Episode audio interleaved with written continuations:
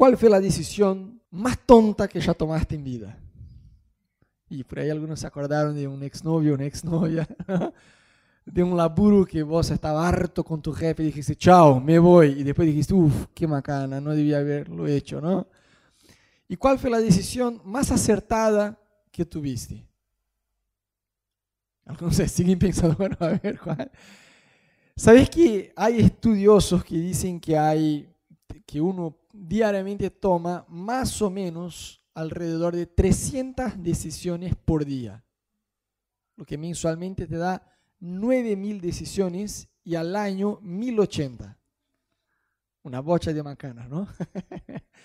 Desde decisiones más sencillas y rápidas de hacer, cuando vos te despertás y decir, bueno, me tomé el mate y después cepillo los dientes, o cepillo los dientes y después me tomo el mate.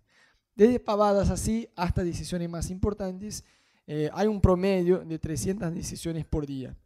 Y mi pregunta es, ¿qué te hace fracasar o tener éxito en tus decisiones. ¿Qué opinan? Pensá en tu lugar. ¿Qué es el factor determinante para que uno a la hora de tomar decisiones tenga éxito o tenga fracaso? ¿Qué es la clave esta que vos decís, uff, en esta decisión me salió re bien? Uh, en esta más o menos. Hay gente que por ahí piensa que es casualidad, ¿no? Entonces, decisiones eh, que son parte de nuestra vida, este laburo, estoy harto de este laburo, estoy harto por el amor de Dios. ¿Renuncio o sigo ahí? Me hicieron una propuesta. Lo peor que te, que te hagan una propuesta laboral es que te hagan tres, cuatro. ¿no? Que así, y el sueldo es básicamente lo mismo, pero y cerca de casa, y algunos tienen una ventaja, otros, eh, bueno, hay cosas buenas y malas, y, ahí vos no sabés en cuál puerta entrar. Yo siempre digo que peor que tener puertas cerradas es tener muchas puertas abiertas. Yo siempre digo que la laburo es igual novia. No tenés, no te toca nada, no pasa una mosca, no encontrás nada. Te pones de novio con alguien, bueno, te enterás que había otras posibilidades, ¿no? Que no sabía. Es igualito. Entonces, decisiones, me pongo de novio con este, me pongo de novia con esta. ¿No sería muchísimo más fácil si hubiera una forma de saber el futuro? Si hubiera, viste, no sé cuántos ya miraron la película Click, que es un control remoto que el chabón puede acelerar el futuro y hacer pausa. Bueno, el tipo no puede volver, solo puede acelerar. Pero imagínate si hubiera un control que pudiéramos avanzar y retroceder. Si, bueno, en esta decisión, a ver, elijo la opción A, renunciar a este laburo, ¿qué me va a salir? Pum, mal. Bueno, quedarme, bueno, mejor, entonces a lo mejor me quedo. Ponerme de novio con esta chica, a ver, mmm, mala mía. Bueno, volvemos, no me pongo de novio, bien, bien ahí. Sería mucho más fácil si hubiera un control remoto que nos permitiera ver el futuro. Viste que cuando uno va a manejar, no sé, pones en Google Maps o en Waze la dirección y te tira el camino y te dice el que está colapsado, el que no está, y por ahí uno puede elegir el camino que va a seguir. Sería genial si hubiera un GPS o una herramienta, por así decir, de decisiones. Que vos podés decir, mira, yo elijo solo como en teoría esta opción y ahí te tira la posta si te va bien o mal. Pero no existe esta herramienta, no hay este control remoto del futuro que te permite ver si va a ser bueno o malo. Sin embargo, hay algo que nos ayuda un montón y sirve mucho mejor que una herramienta que te permitiera ver el futuro y decidir, que la Biblia muestra que es sabiduría. Yo miré, voy a empezar con un meme, ¿no? Porque miré este meme esta semana y me encantó. Tomás, no, gracias, solo tomo malas decisiones. Hay gente que es así. ¿Y qué, qué hace con que vos no seas este tipo ahí del meme? Que vos seas alguien que realmente tiene sabiduría en tus decisiones. Búscale a Dios. Entonces, el control remoto, por así decir, de tus decisiones, lo que te permite, entre comillas, saber si una decisión va a ser buena o mala, a pesar de que es imposible viajar hacia el futuro y volver, es sabiduría. Sabiduría es el tesoro más grande, el tesoro más precioso que vos tenés en tu vida. Sabiduría. Por eso la Biblia habla una y otra vez. ¿Cuántos acá ya leyeron el libro de Proverbios? ¿Alguien? Bueno. Chicos, Proverbios habla un montonazo de sabiduría. Es más, los siete primeros capítulos de una forma poética, como si fuera la propia sabiduría diciendo, entonces, la Biblia por algo repite tanto un tema, para que uno se fije y conozca este tema, no es una pavada cualquiera, sabiduría. parte del plan de Dios para nosotros es que vos y yo crezcamos en sabiduría. Viste que yo estoy bastante educado, ¿no? Yo, yo dije crezcamos, lo que quiere decir que ya tenés sabiduría en tu vida y yo también tengo sabiduría de Dios. Pero es un desafío para todos nosotros crecer y madurar en sabiduría. Porque hay decisiones que vos necesitas bastante sabiduría para no romper la cara después. ¿Sí o no? A todos nos pasa. Y Dios es lo más interesado en darnos sabiduría. Mucha gente confunde eh, sabiduría con inteligencia. No sé si vos ya te preguntaste alguna vez la diferencia de inteligencia y sabiduría. ¿Cuánto lo saben? Yo escuché una frase que es bastante prolija y nos ayuda a entender la diferencia de ambas cosas. Porque alguien inteligente no necesariamente es alguien sabio. ¿Me siguen? Entonces, la frase que yo escuché que diferencia la sabiduría de la inteligencia dice así, que inteligencia es la capacidad que uno debe tener para poder salir de un problema. Sabiduría es la capacidad que uno puede tener para no entrar en un problema.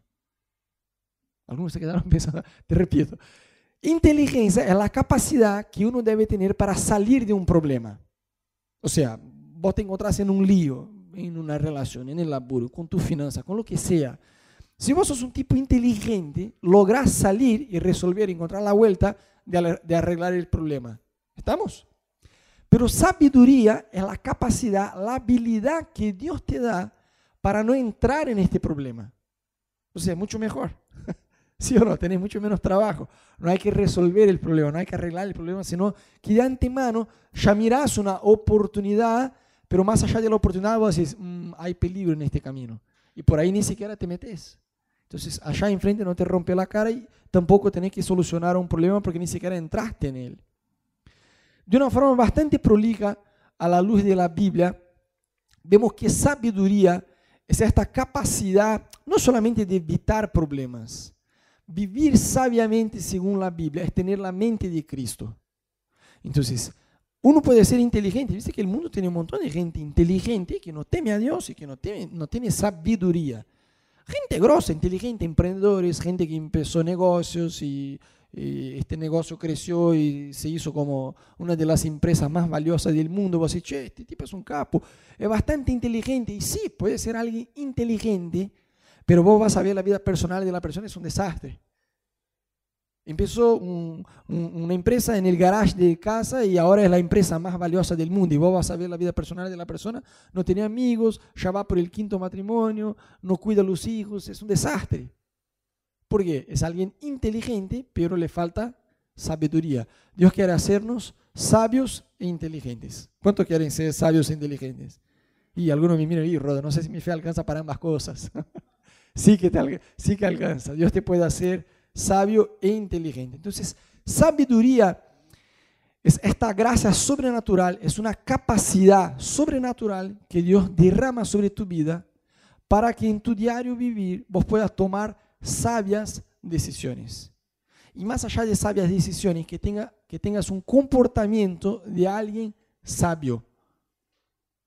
Mira que la Biblia compara todo el tiempo el gil, el tonto, el necio, ¿no? la burrez de uno con la sabiduría de otro. Y la Biblia compara todo el tiempo, el necio hace eso, el sabio hace el otro. Y está todo el tiempo comparando el comportamiento de un sabio con un necio. Entonces, sabiduría es esta capacidad sobrenatural de pasar por la vida tomando sabias decisiones, sabiendo elegir por cuál camino ir. Viste que a veces uno quiere tercerizar la responsabilidad de las decisiones a Dios, ¿no? Algunos son bastante creyentes. Señor, elegí vos. Otros marcan agenda en una consejería pastoral y quieren una respuesta en la punta de la lengua de lo que deben hacer. Yo siempre digo, ora, pero Rodo, dime qué debo hacer. No, te digo a la luz de la Biblia qué camino hay, pero la decisión es tuya. Es mucho más fácil que alguien nos diga qué debemos hacer, pero debemos buscar en Dios esta sabiduría. Amén. Y vemos eso en la Biblia, o sea, esta sabiduría es tener la mente de Cristo. Yo siempre digo que la oración más poderosa que cualquier cristiano puede hacer es orar para que Dios cambie sus pensamientos.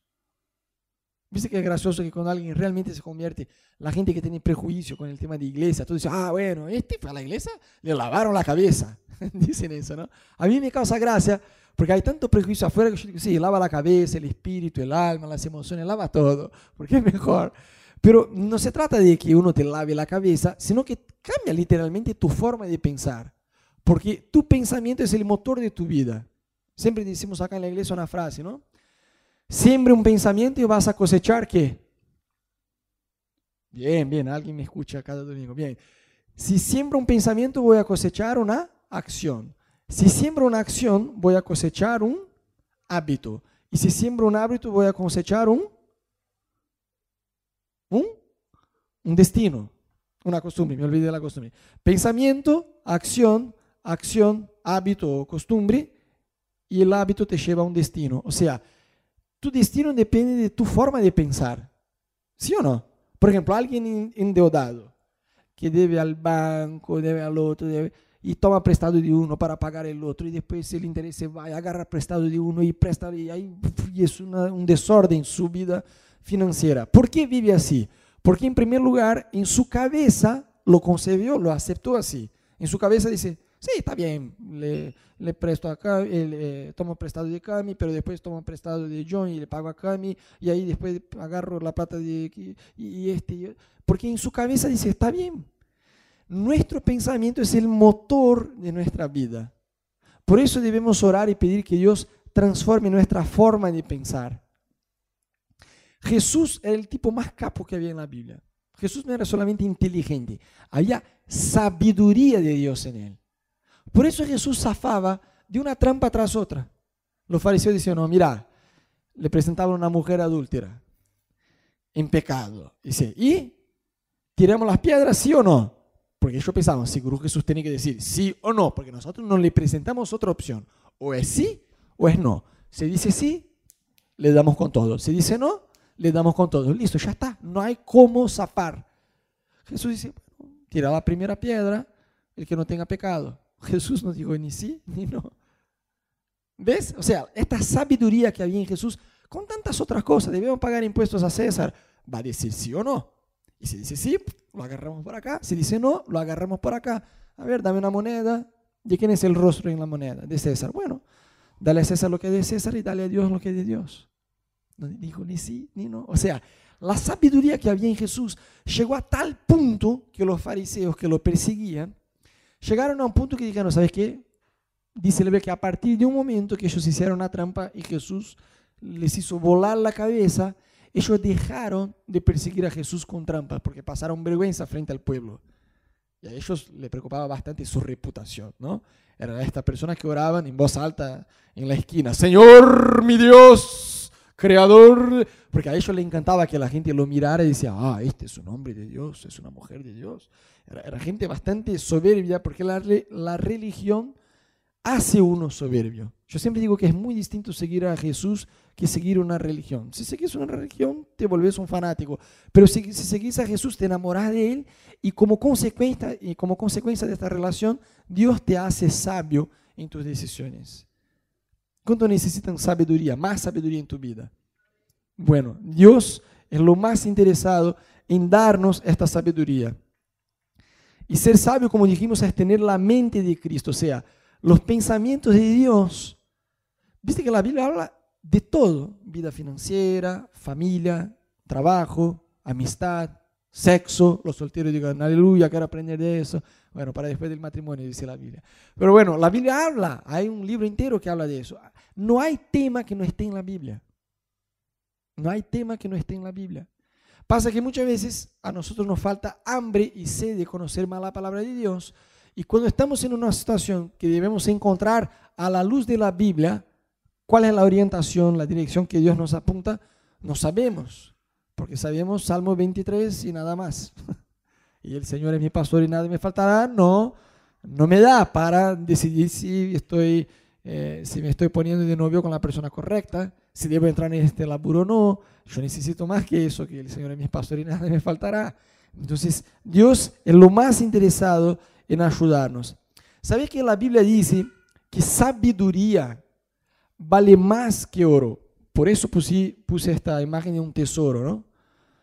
A mí me encantan estos videos de trampa que se hace como chistes, ¿no? Que hay en internet. Había uno en Brasil, no sé por qué estas pavadas siempre hay en Brasil, pero estaba un tipo en un teléfono público con una caja llena de caca de caballo, ahí, pero cerrada, así, ¿no? Tapada. Y el tipo hablaba en el teléfono público, viste cuando hay dos teléfonos, bueno, hoy nadie más usa teléfono público porque todos tienen celular, ¿no? Hasta el tipo, el indigente que está en la calle tiene un iPhone, alguna cosa, un celular. Eh, pero antes había, viste, estos teléfonos que estaba uno pegado con el otro, así, ¿no? Y la persona que estaba ahí ponía la caja esta cerrada, ahí tapada al piso, y empezaba como que a hablar por teléfono, como si fuera con alguien. Sí, sí, sí, acá eh, yo estoy con la plata en la caja. Sí, sí, sí, tengo acá 3 millones de reales cualquier cosa. Imagínate que un tipo de 3 millones iba a estar con una caja en un teléfono público. Comprate un celular en primer lugar, ¿no?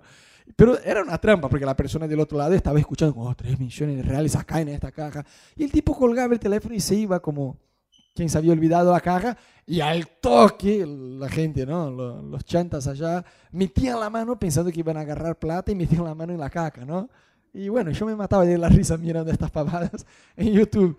Pero ves que cuando uno era de una forma deshonesta, ¿no? No está bien. En realidad lo que querían era robar al tipo. Pero la gente iba con todo, con esta actitud de 3 millones de reales y salían con la mano llena de caca. Esta actitud, no de robar porque eso está mal, pero esta actitud de buscar, viste que la gente hace hora extra, eh, es negligente con la familia para hacer plata, es negligente con Dios, deja de congregar, porque la Biblia dice que es imposible servir a Dios y servir a las riquezas. La gente hace el esfuerzo que sea para ganar plata, ¿sí o no? Porque entienden el valor, saben lo que pueden tener de beneficio con eso. Pero cuando hablamos de sabiduría, como, sí, una vez al año digo, Señor, dame sabiduría, cuando estoy en un lío así tremendo, pero no buscamos la sabiduría porque no, no la valoramos como debemos valorar. La Biblia, dice, la Biblia nos dice que es mejor la sabiduría que plata. La Biblia dice que es mucho mejor la sabiduría que, en lugar de la plata. No que esté mal tener plata. vemos en la Biblia la persona más rica de toda la historia, el rey Salomón. Pero sabe que el tipo no pidió plata a Dios. Fue como, ¿viste la historia del genio de la lámpara? Sabemos que Dios no es así. Pero le pasó algo así, que Dios se le apareció y dijo, pedí lo que vos quieras. Como si fuera una suerte de genio de la, historia del genio de la lámpara, ¿no? Y el tipo pensó, pensó, pensó y dijo, ¿sabes qué? Yo quiero sabiduría para gobernar. Y la Biblia dice que Dios, a, él, a Dios le encantó que Salomón le hubiera pedido sabiduría y no plata y victoria sobre sus enemigos y fama y poder y eso y el otro, a tal punto que Dios dijo, ¿sabes qué? Me encantó que me pediste sabiduría. Vos no me pediste plata, no me pediste victoria sobre los enemigos, poder, fama, nada de eso, pero justamente porque vos me pediste sabiduría, te voy a dar todo eso. Te voy a dar sabiduría, pero también te voy a hacer rico, próspero, te voy a dar victoria sobre eh, el ejército enemigo, te voy a dar todo lo que vos necesites. Y dice la vez que Salomón se hizo famoso, conocido, victorioso, con plata, con victoria, con todo. Yo personalmente creo que en realidad la sabiduría era la base de lo que él necesitaba para tener estas otras cosas. Porque plata sin sabiduría es un desastre. Pero sabiduría con plata, está bien, no hay problema. Poder sin sabiduría, un desastre. Fama sin sabiduría, un desastre. Autoridad sin sabiduría, un desastre. Entonces debemos orar y pedirle a Dios sabiduría. Viste, no sé, un jugador de fútbol que el tipo era pobre, vivía en la villa, se hizo millonario de la noche a la mañana. Es un desastre. Gastan plata con cualquier cosa. Hay gente que gana, que hace apuestas. El chabón va, no sé, hace una apuesta en cualquier lado y de la noche a la mañana el tipo se hizo millonario. Y vos mirás noticias así, seguro ustedes ya escucharon. Ex millonario vuelve a, al trabajo, y hay un trabajo cualquiera que ganaba re mal, o así, pero ¿cómo? Un chabón que ganó 10 millones de dólares, se la gastó todo en 5 años y volvió a trabajar en, lo que trabajaba antes. ¿Cuántos ya miraron noticias así? Porque falta de sabiduría. Entonces, Dios quiere darnos sabiduría. Eh, yo pensaba en esta semana, estaba un poco, yo no soy nada melancólico, la verdad que me cuesta llevarme bien con gente melancólica, pero bueno, yo estaba un poco melancólico esta semana, ¿no? Y estaba a pensar como, me quedé pensando, ¿no? Los últimos seis años acá, o sea, desde que llegué a Argentina, las decisiones que con Ana tomamos. Y obviamente cosas, eh, decisiones malas que tomamos, era fácil identificar, pero yo me alegré bastante porque yo le decía a Ana otro día, decisiones no pavadas, ¿no? Decisiones importantes. ¿Dónde voy a vivir? Eh, con la iglesia, decisiones que teníamos que hacer, decisiones en nuestra vida personal. Me alegré mucho porque yo dije, wow, Dios fue muy fiel con nosotros. De darnos, digamos, una palabra fresca de, de qué deberíamos hacer con la iglesia, con nuestra vida personal, dónde vivir, cuándo cambiar de departamento, cuándo no cambiar, qué deberíamos aceptar, qué no deberíamos aceptar. Y yo fui viendo, digamos, que en los últimos seis años, yo digo, wow, en este punto, si hubiéramos elegido mal, Dios es fiel, Dios siempre ¿no?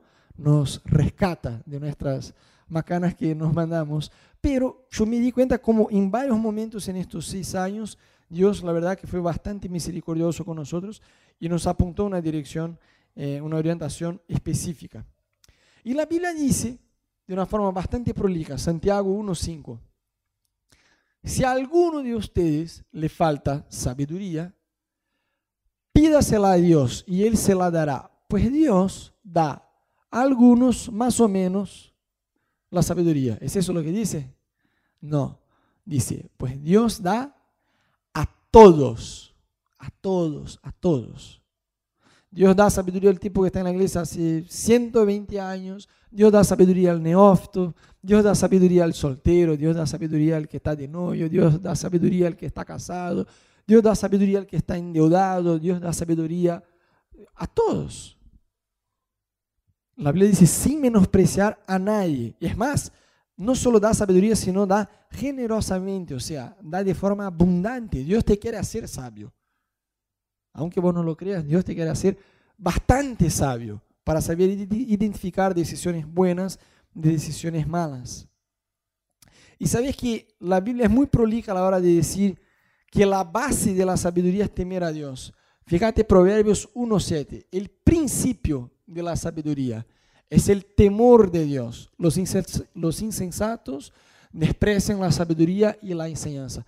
Pero la Biblia dice que el principio de la sabiduría, o sea, la base de la sabiduría, es el temor del Señor. Y cuando la Biblia habla de temer a Dios, no es de tenerle miedo a Dios, porque Dios es amor, dice la Biblia, sino que el temor del Señor es un profundo respeto hacia Él. O sea, no pavada, ¿qué ropa voy a poner hoy? Bueno, para las mujeres eso no es una pavada, pero no, tratemos de usar un otro ejemplo. Decisiones importantes cosas que van de verdad a afectar tu vida. Me caso con este, me caso con esta, ¿cuándo me caso? Este laburo, lo, tomo, no lo tomo, renuncio, no renuncio. ¿Dónde voy a congregar? ¿Qué? Mi vida de oración. Son decisiones importantes con la familia, con el trabajo, con un montón de cosas. Dios quiere darte una orientación clara. Pasa que nosotros muchas veces queremos una, digamos, una respuesta de Dios específica, pero la respuesta genérica que ya tenemos de Dios ni siquiera la conocemos. ¿A cuánto le encantaría que todos los días, por la mañana temprano, el Espíritu Santo soplara a tu oído lo que debes hacer? Pero es mucho más fácil que todas las mañanas, por ejemplo, tengamos nuestro tiempo a sola con Él. Y ahí pifiamos olímpicamente. O sea, no buscamos lo que ya está acá no buscamos, ya hay respuestas acá, pero queremos un nivel de revelación y de orientación más personalizado. A todos nos pasa. Y ahí cuando estamos en el horno, en algo, realmente ahí nos ponemos las piedras, ayunamos, ahí hacemos, tratamos de, de correr tras lo que no hicimos antes. Pero yo creo que hay una actitud más sabia que es buscar esta voluntad de Dios día tras día. Amén. Entonces, temer a Dios más allá de respetarle a Dios, es desear su voluntad. Temer a Dios es desear su voluntad. Es, y muchas veces no solamente desear su voluntad, porque a veces leemos en la Biblia que la voluntad de Dios es buena, perfecta y agradable, y muchas veces parece ser solamente para Él. No sé a cuánto ya le pasó, no. Señor, en esta situación yo sé tu voluntad.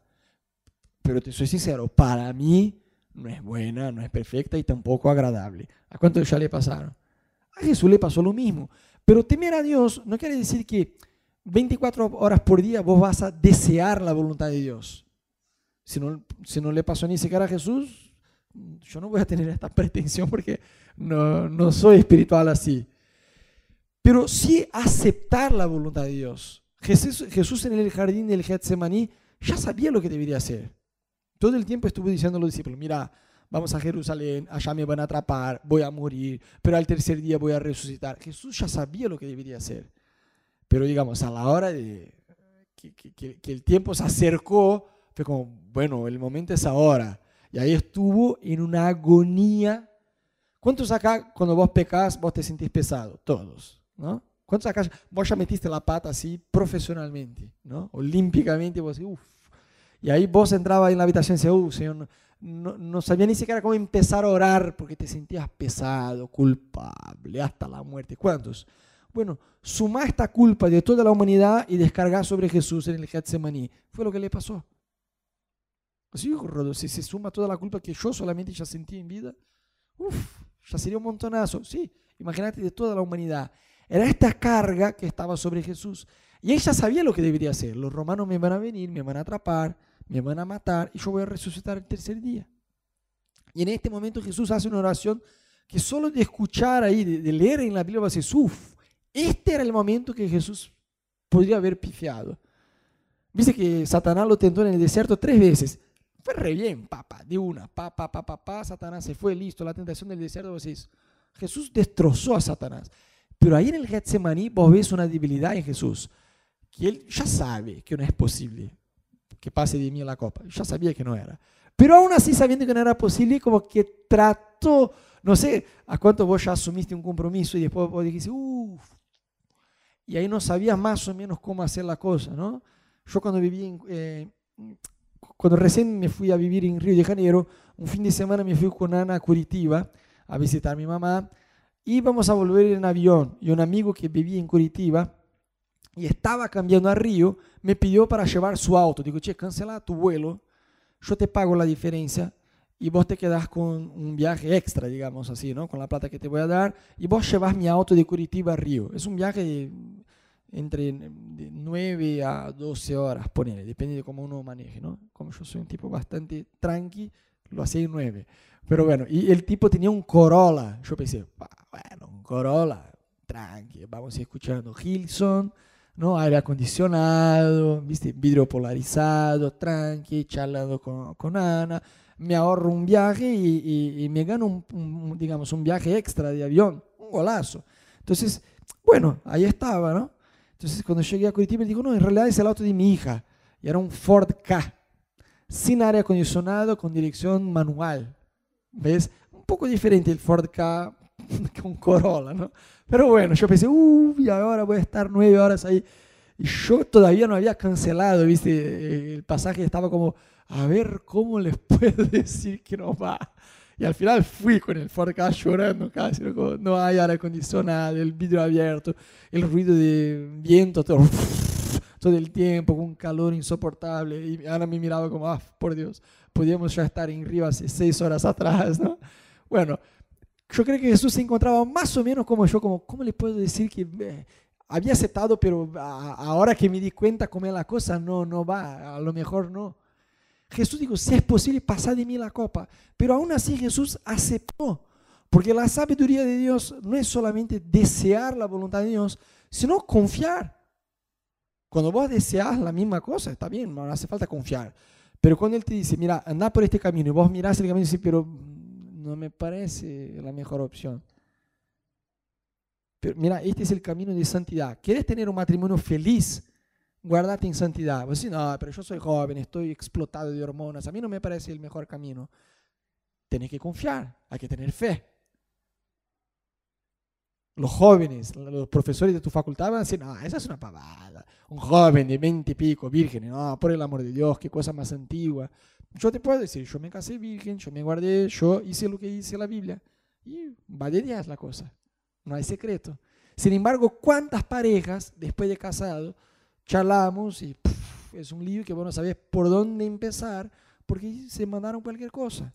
O sea, falta de sabiduría. Entonces, un cristiano sabio es alguien que se rinde a Dios. Yo miré un otro meme esta semana que me encantó, que así, solución de conflictos laborales por medio de peleas con cuchillos. A mí me encantó. Bueno, claramente todos se identifican, ¿no? Porque yo ya tuve un jefe que lo quería matarlo, ¿no? Viste que muchas veces vivimos conflictos, ya sea en el trabajo, o en la familia, o en la iglesia, porque somos humanos, y uno muchas veces se frustra, se cansa, porque le falta ¿qué? Sabiduría. Dios quiere darte sabiduría en tu trabajo, en tu casa. ¿De cuándo no decir nada? Cuando estar callado.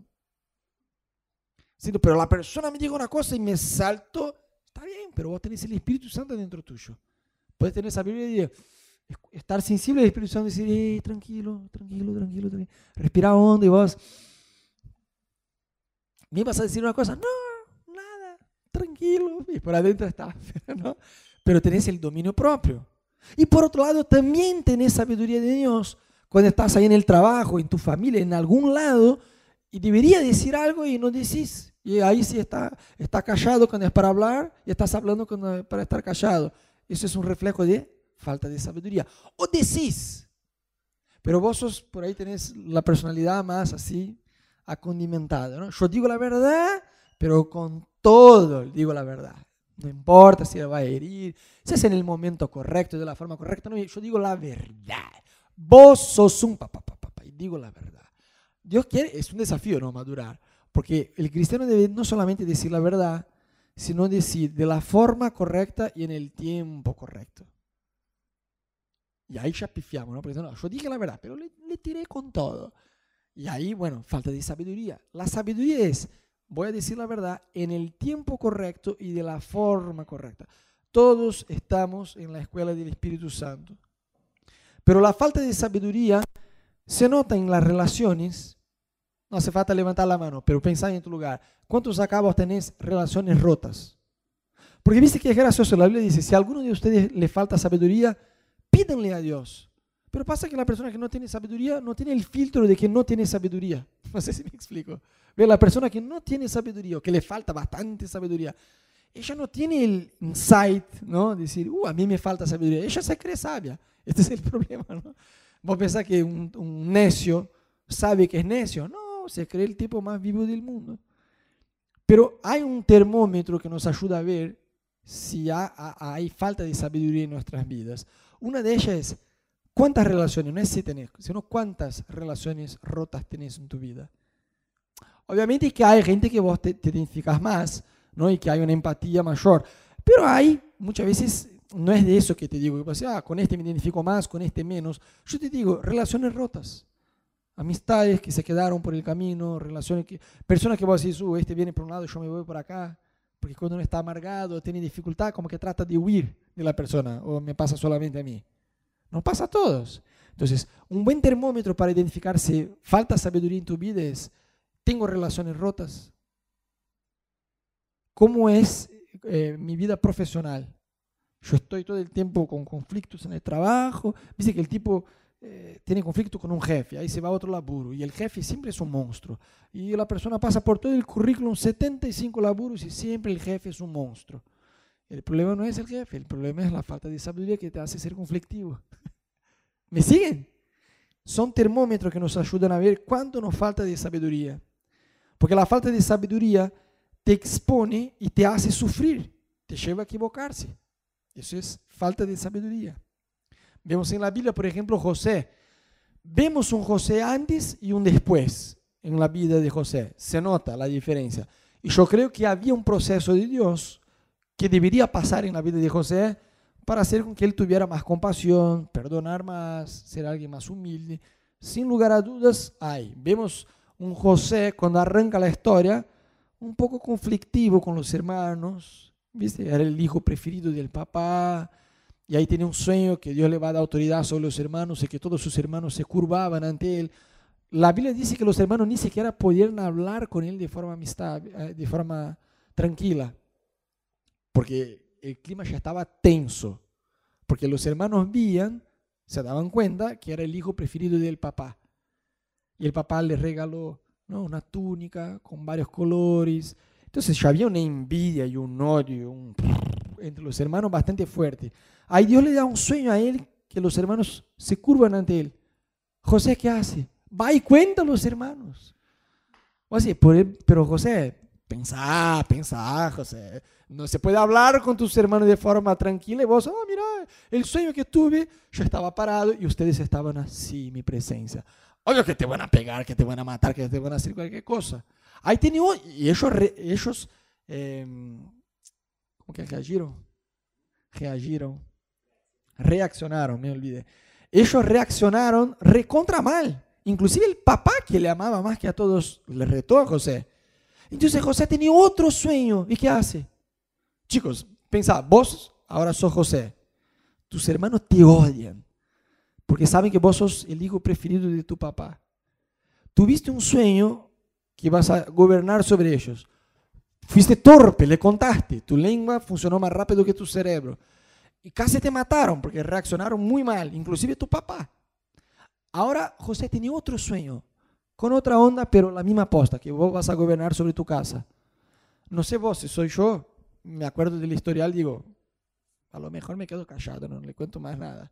Porque ya sé, no se puede hablar de forma tranquila en casa, ellos tienen envidia, yo ya le conté una vez, casi me pegaron. No, José, va, mira, tuve otro sueño, familia, venga, le voy a contar. El otro sueño básicamente, pero la posta es, voy a gobernar sobre ustedes.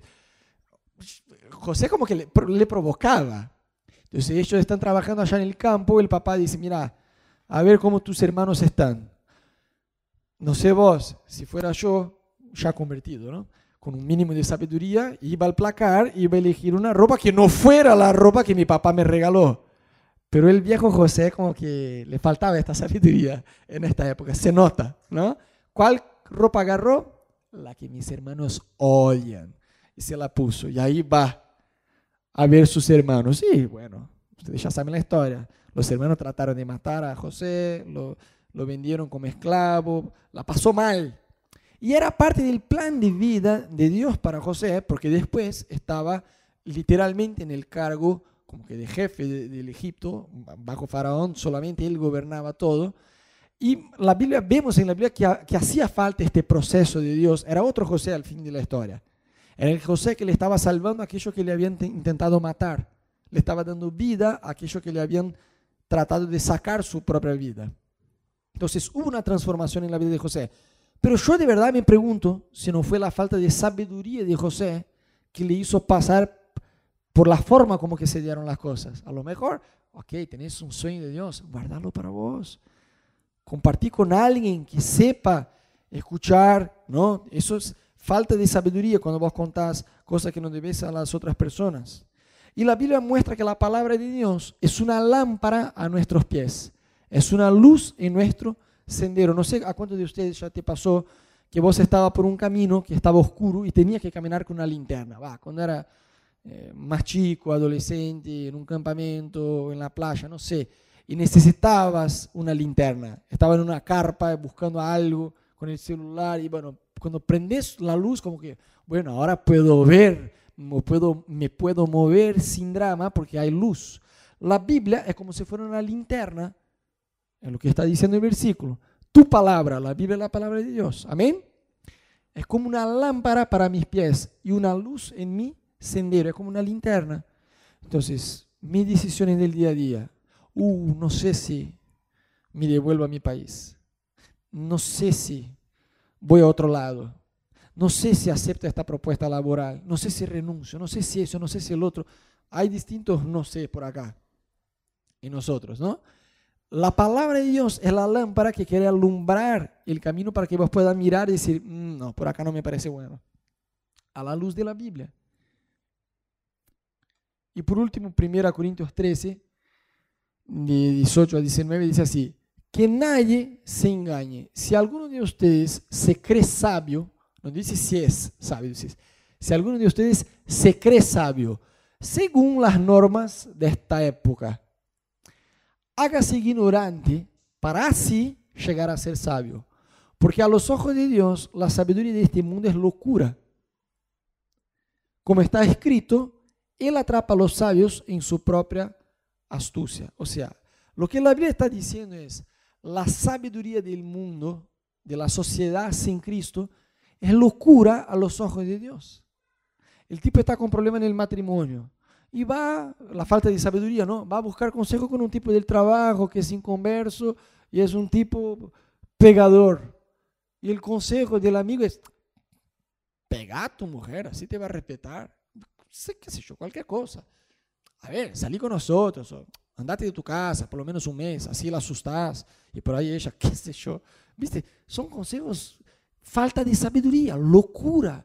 Pero la gente del mundo es, eso es sabio, lo que clarín.com te tira de cómo tener buenas relaciones. La Biblia es el mejor consejero que hay. Dios es lo más interesado en que nos rompa la cara. ¿Me siguen? ¿Cuántos quieren tener esta sabiduría? Amén. Entonces te quiero invitar que en tu lugar vos te pongas de pie por dos minutitos. Ya estamos por terminar. Pero quisiera orar con ustedes porque más allá de identificar que necesitamos sabiduría, yo creo de todo mi corazón que el Espíritu Santo está listo para darnos sabiduría. Y eso va más allá de saber tomar buenas decisiones o tener una palabra fresca para el día de hoy.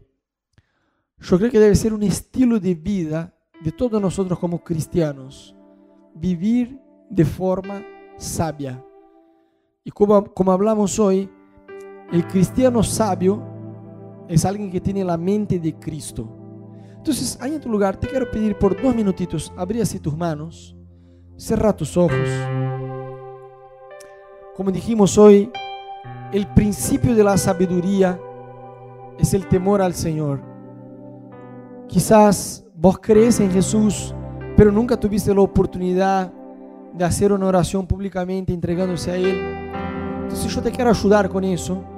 Que ahí en tu lugar, todos por favor, de ojos cerrados, manos abiertas, repetí en voz alta, pero es importante que vos...